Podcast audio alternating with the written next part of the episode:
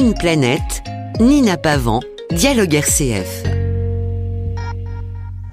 Simon Bernard, bonjour. Bonjour. Merci d'être venu dans nos studios. Vous êtes le président et cofondateur de Plastique Odyssée, une association qui a pour projet là, de partir très bientôt dans une expédition en mer pendant trois ans pour euh, étudier, lutter contre la pollution plastique euh, en mer. Euh, tout d'abord, euh, pour commencer, une question sur vous, votre parcours personnel. Vous avez euh, déjà, depuis euh, vos études, été très sensible à la cause environnementale et vous avez toujours été un peu dans l'élaboration de, projets environnementaux. pourquoi, tout simplement? Alors c'est vrai que ça, remonte assez longtemps parce que quand j'étais petit je voulais être inventeur et quand j'avais 7-8 ans je dessinais des baignoires à recycler l'eau et j'ai toujours aimé ça mais pas parce que c'était une cause, on va dire, d'actualité. C'était pas trop le cas, on n'en parlait pas trop. Je voyais plus ça comme un, défi euh, de préserver la ressource, préserver l'eau, d'en économiser le moins. C'était vraiment une sorte de, challenge, euh, de problème à résoudre. Et ça m'a suivi comme ça. Et, petit à petit, à force de travailler sur ces sujets-là, je, suis devenu euh, beaucoup plus sensible. Et puis, on, est, on est tous plus ou moins conscients maintenant du, problème. Donc, les mentalités ont bien changé. Alors, euh, vous avez même euh, remporté euh, des, prix pour vos, inventions, vos travaux. Alors, vous avez remporté le prix Green Tech du ministère de, l'Environnement. Est-ce que c'était pour le projet Plastique Odyssée ou c'est de remporter ce challenge qui vous a mené avec les deux cofondateurs de votre association à mettre en place ce projet? Alors ça, ça a aidé et c'était pas exactement euh, Plastique Odyssée. J'ai fait plusieurs trucs, euh, en commençant par euh, un projet où on recyclait des savons d'hôtel qui, qui, sont utilisés qu'une fois pour derrière en, refaire des nouveaux savons. J'ai travaillé sur les, des, des, formes de navires pour économiser de l'énergie, pour transporter en polluant moins. Et, là, ce prix-là, en fait, c'était un projet de détecteur de pesticides pour les fruits et légumes euh, qui n'a pas fonctionné, mais euh, c'était une idée euh, qui avait bien plu et je me suis réorienté derrière sur comment est-ce qu'on arrive à identifier les différents types de plastique. C'était la, le même système qui permettait finalement de faire des pesticides, mais aussi d'identifier les plastiques. Euh, et, en parallèle de ça, euh, c'était vraiment en parallèle, on a euh, lancé Plastic Odyssée avec Alexandre et Bob. Et donc euh, là, on est à quelques jours euh, du départ. Euh, alors on va en reparler. Le public va pouvoir venir voir le, bateau qui va prendre la mer, donc du 23 septembre au 1er octobre. 1er octobre, vous partez en mer, donc on va on va revenir à ça. Est-ce que justement d'abord le, bateau qu'on va pouvoir découvrir, comment est-ce qu'il est équipé? Est-ce que c'est aussi un bateau que vous avez justement pensé plus efficace, plus efficient pour mener cette traversée? Alors on avait le choix entre construire un bateau neuf avec les dernières technologies de pointe euh, pour essayer de d'économiser du carburant, etc. Ou recycler un bateau qui existait déjà. Et en termes d'impact, euh, ça faisait beaucoup plus de sens de récupérer un bateau qui existait. Donc c'est le choix qu'on a fait. Il n'est pas euh, parfait, donc on essaie de l'optimiser, de tester des, systèmes qui sont encore sous forme de, de tests pour économiser du carburant, etc. Mais ça reste quand même un vieux bateau. Euh, donc on l'a recyclé, on l'a euh, transformé pendant trois ans. C'était un bateau de recherche océanographique qui fait 40 mètres. Donc il faut s'imaginer un petit peu la calypso du, commandant Cousteau, mais version euh, écolo et, et, dédiée à la lutte contre la pollution plastique. Et, donc on a à peu près 150 mètres carrés d'atelier à l'arrière de recyclage plastique. Ça c'est pour la partie améliorer la gestion des déchets, éviter que ce plastique se retrouve dans l'océan. Et on a euh, toute la zone de vie à l'avant qui est quand même pensée pour vivre sans plastique. Donc là, pareil, on, a plein de systèmes qui nous permettent de, de, vivre sans plastique, à commencer par l'eau à bord qui est filtrée. Euh, donc on a de l'eau potable et on n'utilise pas de bouteilles plastiques. Euh, et derrière, ce qui, peut paraître bête, hein, sur un bateau, il y a de l'eau partout, mais en fait, sur tous les bateaux du monde, on a plein de bouteilles plastiques, mm. puisque l'eau n'est pas, est pas potable dans les, dans les soutes du bateau. Donc on va vivre en utilisant très peu, voire pas de plastique. Euh, et, euh, et, à la fois travailler sur le recyclage. Vous êtes euh, un amateur des, de ce qu'on appelle les low tech. Est-ce que donc déjà est-ce que vous pouvez nous redéfinir un peu ce qu'est une low tech et est-ce que ce sont justement ce type d'installation que vous avez privilégié pour faire du recyclage au maximum de ce vieux bateau et des installations que vous allez utiliser? Alors c'est vrai que nous on est beaucoup plus dans l'innovation frugale, low tech qui veut dire euh, bah, réussir à faire mieux avec moins. Finalement, réussir, c'est pas des systèmes qui sont euh, du passé. Au contraire, c'est des systèmes du futur qui utilisent le moins d'énergie possible, le moins de ressources et qui sont malins. Donc, on va pas rajouter des capteurs dans tous les sens. On va faire les systèmes qui sont les plus simples à construire, donc qui sont pas chers, euh, mais surtout qui sont peu consommateurs d'énergie, de ressources et qui permettent de répondre à des des besoins de base. Alors, il y a l'accès à l'eau, à l'énergie, la nourriture. Nous, on s'est concentré sur la gestion des déchets et des déchets euh, plastiques en particulier. Donc, ça s'adapte. Euh, c'est vraiment adapté aux pays euh, du Sud, aux pays à bas et, moyens mmh. revenus. Ça, ça, coche toutes les cases. Et alors, cette gestion des déchets à bord, donc comment comment est-ce qu'elle va se mettre en place? Qu'est-ce que vous allez faire des déchets? Donc voilà, recycler le plastique, mais pour en faire quoi? Et est-ce qu'il y aura à côté une, étude scientifique? On a par exemple euh, à Marseille euh, l'association euh, Remède, Remède Zéro Plastique, qui étudie aussi la qualité des plastiques, etc. Est-ce que vous êtes lié à ces associations qui font de l'étude scientifique à partir du nettoyage? Alors nous, en fait, contrairement à ce qu'on pense, le bateau ne va pas recycler de plastique. En tout cas, c'est l'objectif du bateau, c'est pas d'aller nettoyer l'océan ou d'aller nettoyer les côtes ou quoi que ce soit. C'est d'aller former des entrepreneurs qui vont eux-mêmes dans leur pays pouvoir monter des initiatives, donc des micro-usines de recyclage euh, et durablement traiter euh, des déchets plastiques. Mm. Pour en faire quoi? Euh, Alors, c'est pas la même. On parle de recyclage, mais c'est pas du tout comme on, peut faire en France ou en Europe, où en général on refait des granulés, on refait de la matière première qui repart dans, dans, le, dans le cycle de la plasturgie, qui va redevenir un déchet. Nous, on cherche des systèmes qui transforment le déchet pour en faire un objet durable, qui va donc le stocker qui va durer dans le temps. Et ça va être quoi? Ça va être des matériaux de construction, ça peut être des tubes pour les canalisations d'eau usée, ça peut être des tuiles pour les toits des maisons ou euh, des pavés pour les sols, des planches pour remplacer le bois des, palettes de transport. À chaque fois, on va chercher des objets qui ont une valeur et qui répondent à un besoin sur place et donc une, valeur euh, dans le temps. C'est ça l'élément, c'est que ce, euh, ce plastique recyclé dure dans le temps. Voilà, pas de plastique à usage unique. C'est pour ça qu'on parle, mettons, de planche ou de, canalisation. Exactement. On veut stocker cette matière, on veut qu'elle reste longtemps. On n'a pas forcément euh, envie qu'elle soit même re-recyclée derrière. Il faut qu'elle soit stockée pour le plus longtemps possible. Bien sûr, c'est recyclable si on veut derrière, mais c'est pas l'objectif. L'objectif, c'est de le stocker. Le gros challenge, c'est qu'il faut que ça soit rentable parce mmh. que on veut permettre à, des, à ces, ces entreprises sociales qu'elles soient autonomes, qu'elles soient pas subventionnées. Donc le challenge, c'est d'avoir des modèles économiques qui tiennent la route dans, dans, les, dans, dans les pays euh, qu'on vise. Et donc pour ça, il faut des produits qui ont une valeur, qui répondent à un besoin, donc à un marché euh, localement. Et donc avant de partir, j'imagine que vous avez fait euh, voilà toute une étude aussi de justement la viabilité. Comment est-ce que euh, dans les pays que vous allez visiter, si vous pouvez nous donner un exemple, ça va être viable justement? Est-ce qu'il y a un marché pour ces, ce plastique recyclé? Est-ce que de monter l'usine, il y a les fonds monétaires pour les, les construire ces usines? Alors on a essayé de pas tomber euh, dans, le biais de euh, d'aller expliquer aux gens comment euh, des systèmes français fonctionnent en Afrique, mais plutôt d'aller s'inspirer de ce qui existe déjà dans les pays comme l'Égypte. Caire, c'est vraiment un, laboratoire incroyable. 70 000 personnes qui vivent du recyclage à une toute petite échelle, de manière assez informelle. Et donc on a comme ça été dénicher les meilleures solutions qui existent déjà dans le monde. Et on a fait beaucoup de rétro-engineering. Ça veut dire qu'on a refait les plans de machines qui sont construites localement, utilisées, mais euh, pas forcément par des ingénieurs avec des ordinateurs. Donc, on a vraiment essayé de rendre ça accessible en, rendant les plans disponibles en open source et en permettant à chacun de pouvoir reconstruire ces machines-là. Alors bien sûr, ça reste, euh, c'est pas du loisir, ça reste des, machines professionnelles, ça a un coût, c'est des, c'est vraiment de l'industrie, même si c'est euh, semi-industriel. Et donc pour ça, on, compte vraiment sur euh, euh, des investisseurs, des organismes de microcrédit qui permettent de financer ces, usines-là. On ne veut pas forcément que ça soit donné, mm. mais justement, si elles sont rentables, on peut les rentabiliser en, un an, deux ans. Donc on peut trouver euh, des organismes qui sont capables de financer ça.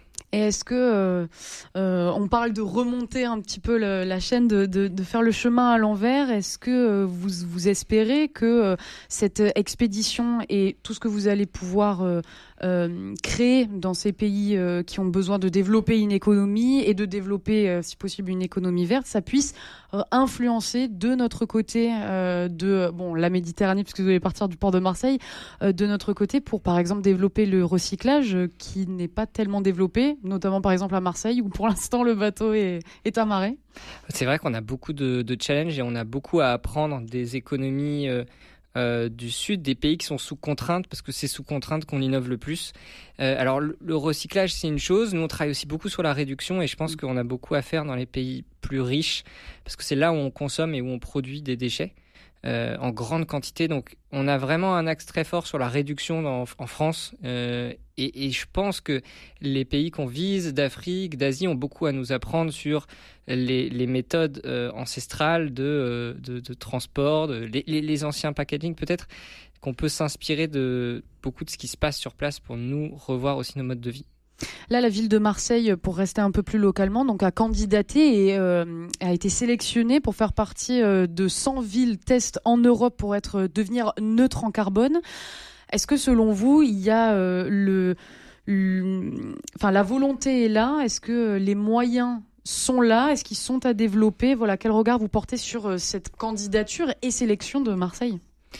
Alors c'est vrai que j'ai pas forcément euh, la connaissance fine du, dossier, mais mais je pense que c'est c'est une ville qui est pas simple puisque c'est une ville assez ancienne, donc même en termes de logistique, d'infrastructure, on le voit euh, tous les jours. Il y a des défis qui sont euh, assez importants, d'où l'intérêt aussi de faire du, local, de traiter euh, euh des, déchets en circuit court. On travaille avec euh, Synchronicity, qui, est une association qui justement réfléchit à la gestion euh, des déchets en circuit court. Et, je pense qu'il faut s'appuyer sur ces acteurs-là qui sont peut-être qui ont peut-être une vision plus micro, mais euh, finalement par la, multiplication de ces acteurs-là, on peut arriver à des impacts qui sont importants. Il y a de nombreuses associations, d'ailleurs à Marseille, on parle de Synchronicity, j'ai mentionné euh, euh, Remède Zéro Déchet, euh, on a par exemple l'association Sauvage Méditerranée qui, à partir de déchets marins, fabrique des bijoux, donc voilà, réutilisables en tout cas un, un certain temps. le maillage associatif de Marseille, mais aussi de la région sud-est et du littoral méditerranéen, se développe. Est-ce que voilà, vous arrivez à travailler un peu tous ensemble, puisque vous gravitez autour autour de la même volonté, c'est-à-dire de réduire les déchets et de les recycler. Est-ce que les relations peuvent se créer facilement?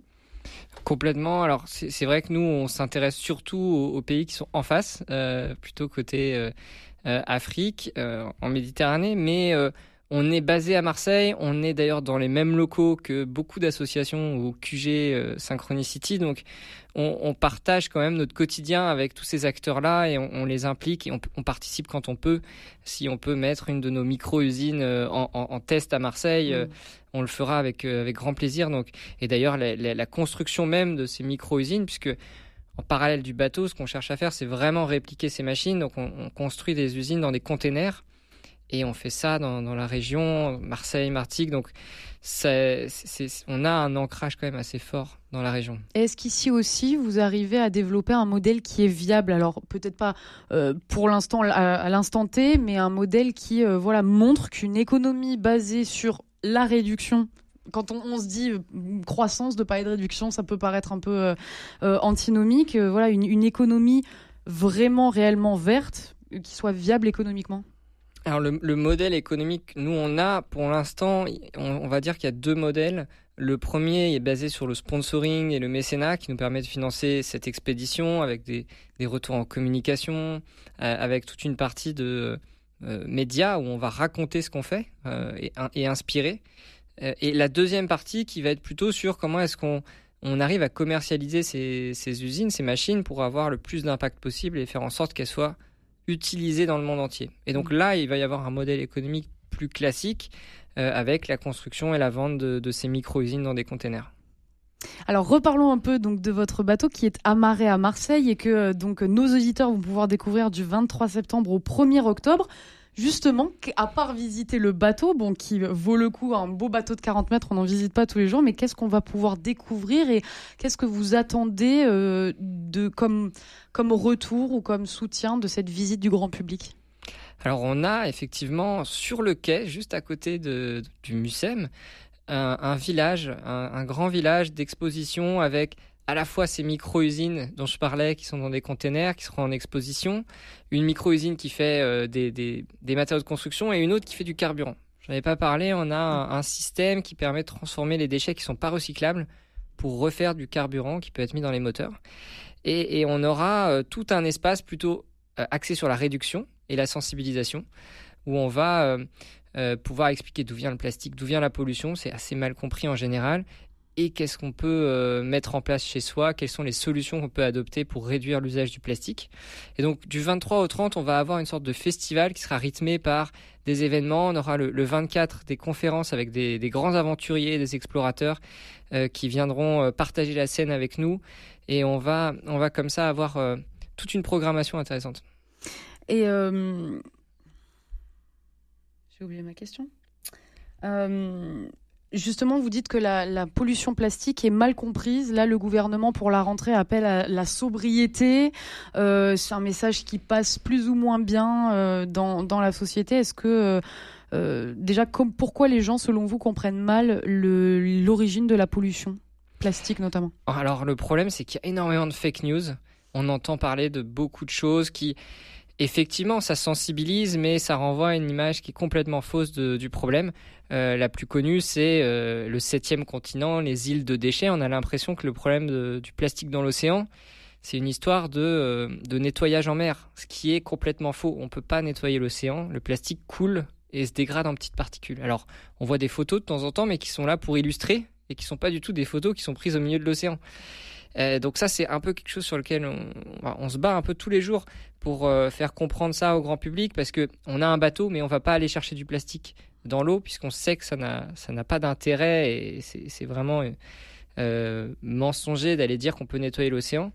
Euh, et puis pareil, sur les rivières, il y a aussi des grosses fake news. Euh, on dit que la majorité du plastique vient des rivières, c'est faux. C'est des études qui ont été mal comprises. les rivières sont à peu près, à peu près représentent 7% du problème. Donc la réalité, c'est qu'il faut vraiment agir à terre dans les villes, auprès des consommateurs, tout le monde peut agir contre cette pollution, mais il ne faut pas attendre qu'un bateau aille euh, bloquer des rivières ou, nettoyer l'océan. Donc ça, c'est quand même euh, la, problématique aujourd'hui. Il faut bien comprendre un problème si on veut pouvoir euh, le résoudre. Ça reste important, j'imagine, voilà, quand même d'aller chercher les, ces, macro-plastiques, ces gros plastiques pas encore détruits, de les, sortir des eaux. mais est-ce que selon vous, les gens sont prêts, surtout après par exemple l'été qu'on vient de vivre, hein, euh, qui a été marqué par non seulement les incendies, mais par beaucoup de réflexions sur euh, l'impact environnemental Est-ce que les gens sont prêts à entendre parler de sobriété? Quand euh, voilà plein, plein de facteurs se conjuguent un peu, la vie est difficile, l'inflation monte et en même temps on nous parle de, sobriété. Est-ce que selon vous on peut faire passer encore ce message de il va falloir réduire, enfin oui réduire notre mode de vie en, fait, on en parlait le week-end dernier avec un, ami Corentin de Châtel-Perron qui est à, l'origine beaucoup de ce mouvement en France euh, des, des low-tech et qui m'a inspiré pour, Plastic Odyssey. Euh, et, ce qu'on disait, c'est que ces systèmes-là sont accessibles à tous. Alors oui, ça marche très bien dans les pays du Sud, mais ça marche très bien en fait en, France. Euh, ils ont fait une expérimentation, ils ont vécu pendant six mois dans une maison euh, qui utilisaient tous ces systèmes-là. Et en fait, ça permet de faire des économies d'énergie, de ressources, donc d'argent. Donc en fait, la sobriété, ça coche toutes les cases. Le problème, c'est qu'aujourd'hui, on voit ces systèmes-là comme des systèmes qui sont euh, pour les pauvres euh, ou, ou pour des, je sais pas, pour, pour des, des gens qui sont euh, marginalisés, ce qui n'est pas le cas et qui ne devrait pas, être le cas. Donc il faut revoir aussi, je pense, euh, l'image qu'on a de la sobriété. La sobriété, ça ne veut pas dire euh, se serrer la ceinture et, et forcément avoir froid et, et, se priver. Ça, ça peut, si on sait bien l'utiliser, utiliser des, mm. des, systèmes. Oui, on peut vivre bien et correctement en utilisant des low-tech ou en tout cas pratiquant la sobriété énergétique C'est ça, il faut, c'est sûr qu'il faut un peu de temps parce que souvent c'est des systèmes qu'il faut, faut, installer. Donc quand on vit dans un appartement typiquement, euh, ça se fait pas du, jour au lendemain. Mm. Et on a, euh, en tant que pionnier un peu des low-tech, ce rôle d'arriver à démocratiser ces systèmes-là pour que ça soit accessible même à quelqu'un qui habite dans un appartement à Paris. Mm. Un mot sur euh, voilà les pays que vous allez visiter. Est-ce que vous avez déjà pris contact avec voilà des entreprises là-bas? Quel a été l'accueil de votre volonté de venir? Qui vous attend là-bas? Enfin voilà, comment est-ce que ça va se, passer euh, Ou est-ce que peut-être ils appréhendent ou ils sont très contents de vous voir arriver? Alors on a, euh, on prépare les escales six mois à l'avance, on se rend sur place, on prend contact avec euh, les associations, avec les entrepreneurs sur place. Et en fait, depuis quelques années, le bateau n'est pas encore parti, mais grâce à la médiatisation, on a des entrepreneurs, on a des gens qui nous contactent du monde entier, beaucoup en Afrique francophone. Et, donc, il y a une vraie demande, un vrai besoin de formation. On a énormément de gens qui nous contactent, qui nous disent Je veux monter un centre de recyclage, comment je fais? Où est-ce que je trouve les machines? Euh, euh, Comment est-ce que j'apprends à le faire? Et donc, en juin, on a monté une sorte de, de cours en ligne dédié à l'Afrique francophone dans un premier temps. On a fait un premier test, on a appelé ça la Recycling Academy. Et euh, on a eu en une semaine plus de 100 candidatures. Alors qu'on n'a jamais été dans, ces pays encore, le bateau n'est pas encore parti. Donc on voit qu'il y a un vrai engouement euh, et que je pense que ça va s'accélérer avec les escales. Et vous êtes soutenu aussi euh, pour lancer l'expédition ici depuis, depuis la France ou depuis l'Europe? On est, on, est soutenu. après, c'est toujours difficile. Beaucoup de gens nous disent c'est vraiment génial ce que vous faites. c'est une approche qui est très pertinente quand il faut euh, derrière trouver des financements, trouver du soutien, c'est un peu plus compliqué. Donc c'est c'est une vraie bataille pour arriver à, boucler le budget de l'expédition. C'est toujours pas toujours pas bouclé. donc c'est c'est là où les soutiens ont des limites. C'est au-delà des, des, paroles. Il faut qu'on arrive à trouver des vrais partenaires qui s'engagent mmh. avec nous. Et finalement, ils sont pas nombreux aujourd'hui. Est-ce que nos auditeurs euh, peuvent peuvent vous soutenir? Est-ce que c'est euh, ouvert au soutien voilà citoyen? Alors on a, il y a la possibilité de, de soutenir pour, euh, pour les citoyens euh, sur le site internet directement. Et, on cherche aussi des, des entreprises, surtout euh, pour la, la, partie expédition, on a des sponsors mmh. qui sont plutôt des entreprises qui, qui deviennent partenaires de l'expédition. Et qui vont s'installer aussi ou amener une expertise dans les pays que vous allez visiter. Ce sera pas juste voilà, un sponsoring d'argent, ils, ils envoient aussi des moyens humains il y a toujours un lien et ça dépend vraiment de l'activité de l'entreprise. Euh, ça peut être travailler, ça peut être sur des, des microcrédits euh, euh, ou, ou, travailler localement sur la réduction. Et donc on essaie de trouver bien sûr un lien à chaque fois avec l'activité du partenaire et avec des filiales qui peuvent être dans les pays d'escale. C'est là où ça devient intéressant. Euh, donc sur le sur les, quais de Marseille euh, proche du bateau, donc on l'a dit, il y aura euh, des expositions aussi des ateliers, notamment sur la réduction des déchets. Et vous avez une équipe qui est dédiée à cette cette approche de la réduction des déchets. On a on a peu plus de quatre personnes aujourd'hui à temps plein qui travaillent sur les manières de changer les comportements pour réduire l'utilisation. Et notamment, ça va être une première, on a monté un programme de recherche en sciences sociales. On va s'intéresser dans chaque pays où on va aux raisons pour lesquelles on consomme du plastique. Vraiment d'un point de vue humain euh, et comportemental, culturel, se dire pourquoi ce déchet qu'on trouve est là, qui l'utilise et comment est-ce qu'on pourrait faire différemment, comment est-ce qu'on peut faire changer les habitudes euh, et les comportements. En quoi ça va aider? Question euh, vraiment naïve, mais en quoi est-ce que ça peut changer les comportements ou aider à comprendre la pollution, de savoir pourquoi on a remplacé un emballage par, un, je sais pas, par exemple en, euh, je, dis n'importe quoi, mais en craft avec du plastique, qu'est-ce que ça va changer? L'idée, c'est plus d'identifier des emballages qu'on retrouve par terre, typiquement le Capricone à Marseille. il y a plein de d'exemples, mais de se dire qui utilise, qui consomme finalement, et, euh, et comment est-ce qu'on peut travailler peut-être plus tard avec les marques qui produisent ces emballages pour faire différemment et, éviter qu'on les retrouve euh, par terre pour aussi cibler, j'imagine, dans la sensibilisation. Est-ce que euh, euh, voilà la sensibilisation du grand public à la réduction des déchets mériterait d'être plus ciblée que juste, euh, mettons le l'affichage ne jetons pas nos déchets par terre. Il faut que ce soit plus catégorisé selon qui jette quoi. Ce qui, est, difficile, en fait, c'est que le cerveau humain, l'être humain, n'est pas du tout logique. Donc, en fait, quand on se dit, tiens, on va faire une campagne de sensibilisation, on va montrer des photos chocs, ça marche pas, en fait. Donc, il faut trouver des manières de faire changer les comportements qui sont pas logiques, comme on, l'entend, mais qui euh, euh, prennent en compte les biais cognitifs qu'on peut avoir et qui vont faire en sorte que les gens vont vraiment changer leurs habitudes euh, et pas uniquement se dire, ah oui, tiens, il y a un problème, mais finalement, vont pas changer leur comportement derrière. Une dernière question sur le changement de comportement, est-ce que euh, selon vous, l'augmentation du coût de la vie euh, en Occident qu'on est en train de vivre, euh, voilà sur l'alimentaire par exemple, il y a 7% d'inflation en ce moment. Est-ce que malheureusement, ça va être aussi par là que les comportements vont changer? On voit dans les pays justement où il y a plus de contraintes, vous en parliez tout à l'heure, que les comportements forcément sont adaptés à ces contraintes. Est-ce que ça peut être un mal pour un bien chez nous? Euh, c'est sûr, c'est un défi, notamment une grande partie du plastique qu'on trouve dans beaucoup de pays d'Afrique, c'est des microdoses, justement par le manque de moyens, au lieu d'acheter dans des grandes quantités, on, achète des doses uniques, des petites doses, ça, ça fait énormément de déchets. Donc, faut arriver à s'en servir comme un, levier vers le mieux et, pas tomber dans, justement ces, travers de, euh, la microdose, du suremballage, en, en se tournant vers les produits bruts euh, en vrac qui devraient coûter moins cher, logiquement. Mm. C'est pas transformé et il n'y a pas d'emballage. Donc on devrait se tourner vers des solutions qui finalement coûtent moins cher. Mm.